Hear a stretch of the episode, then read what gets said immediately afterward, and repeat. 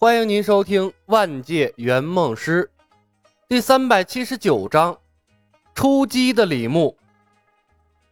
青云山峰回峰，书长，小叔还没有消息吗？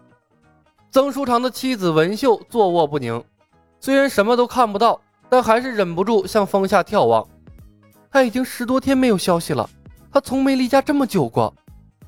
曾书长冷哼道：“哼。”曾叔叔背着你我偷偷往山下跑过多少次？什么时候通知过你我？他有神剑轩辕，修为又达到了玉清境七层，即便是遇到魔教那些老不死的，打不过总跑得掉。想当初我们师兄弟五人杀入蛮荒，所向披靡，魔教众人望风而逃，又何曾有过半分惧意？叔叔贪玩不务正业，又何尝不是被你惯出来的？七脉会武在即，仍不知分寸向外乱跑。要我说。最好他能吃些苦头才好。文秀瞪了曾书长一眼，就你满嘴大道理。小叔虽然贪玩，但什么时候失踪过这么久啊？他要有个三长两短，我跟你没完。妇人之仁，曾书长道：“青云门弟子下山历练，几年未归都是常事。就那逆子金贵吗？前些时日，我已遣童青他们下山寻找了。等寻回那逆子，我非关他几个月禁闭不可。”这时，一个高个子的弟子探头探脑在门外晃悠，不时向里张望一眼，却不敢进来。曾书长板起了脸，喝道：“高明，鬼鬼祟祟在外面干什么？有什么事滚进来说。”高明快步走了进来。师傅，昨日陆师弟在山下平谷村的村民手里寻到了一些传单，河阳城新建了一座蜀山仙学院，面向普通人传授修道之法。搞得声势挺大，也不知是骗子还是魔教众人所为。我觉得师弟的失踪或许和这蜀山仙学院有关。说着，他面色古怪，把手里的几张宣传页恭敬地递了上去。蜀山，曾叔叔前些时日似乎向我提过这个门派。曾书长立刻对蜀山生出了怀疑之心，翻看手里的宣传页，然后。他的眼睛突的瞪大了，飞快地翻动着手里厚厚的一叠宣传页。名师亲自指导，手把手教学，选择蜀山就是选择了成功。全民修仙，个个成才。不仅名门独木桥，选择蜀山阳光道。那洗脑般的宣传词儿，朗朗上口，过目不忘，简直也是日了狗啊！曾书长气得脸都红了。不当人子，邪魔外道，简直就是胡闹！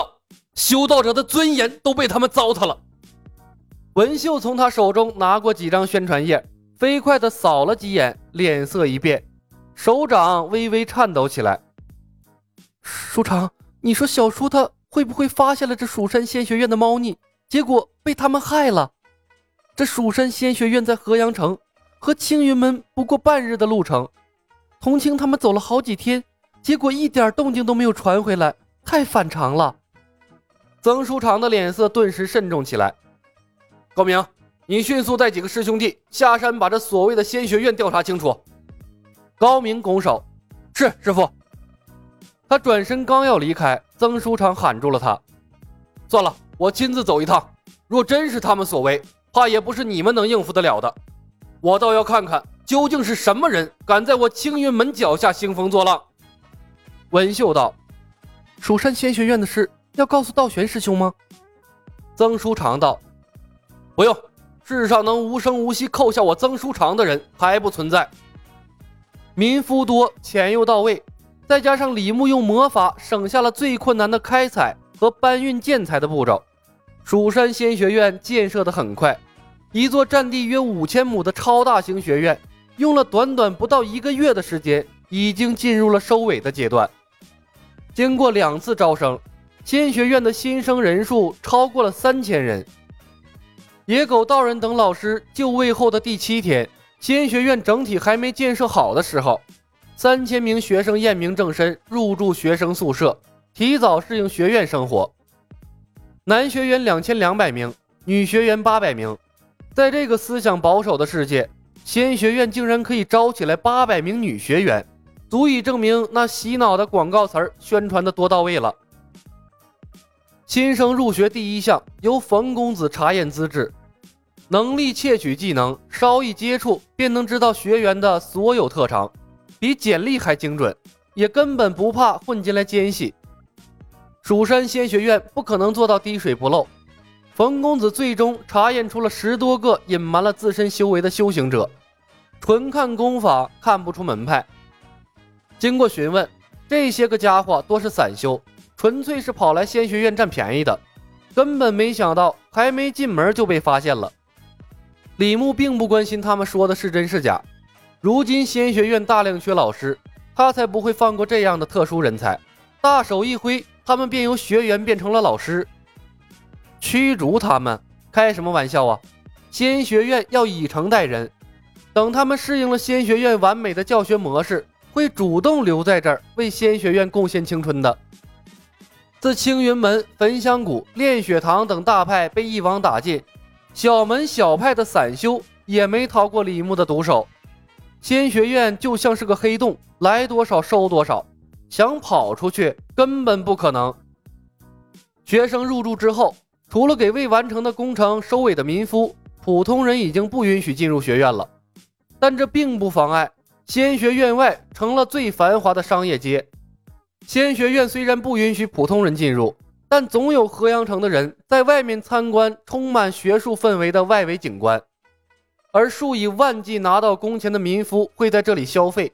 加入仙学院的学生课余也会出来购买一些生活物资。有人就有商业。没几天便兴旺了起来，李牧对此不以为意。曾叔叔等人早从前府搬到了仙学院教师宿舍，他们喜欢这所都是年轻人、朝气蓬勃的仙学院。他们的伤势都还没好，一个个缠着绷带、拄着拐，以至于整体教师团队看上去颇有些凄惨，整体拉低了学校的印象分。但几人以残缺之体在学生们面前卖弄了一番仙法道术。立刻折服了所有的新生，再没人敢小瞧这一群歪瓜裂枣的老师了。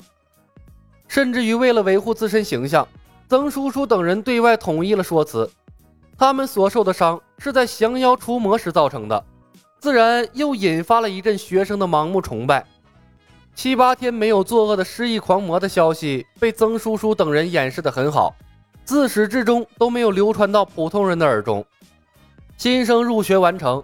李牧便把仙学院的运行工作全权交给了叶鹏，退居到了幕后。接下来的日子，他必须把所有的精力放在应对外面的麻烦上。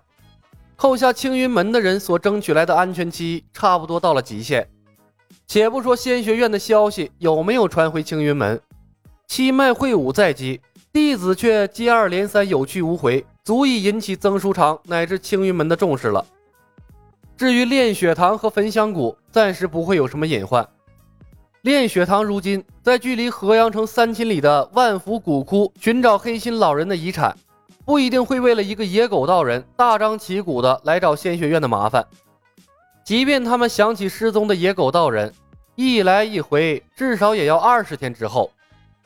而焚香谷和河阳城那远隔万里，迅速做出反应的可能性就更低了。说不定他们都不知道有人被仙学院扣下了，所以最大的麻烦还在青云门这边。这次李牧决定主动出击。青云门的人都是死心眼儿，从青云山下来之后，必定直线飞往河阳城，中途都不带拐弯的，一拦一个准。本集已经播讲完毕，感谢您的收听。喜欢的朋友们点点关注，点点订阅呗，谢谢了。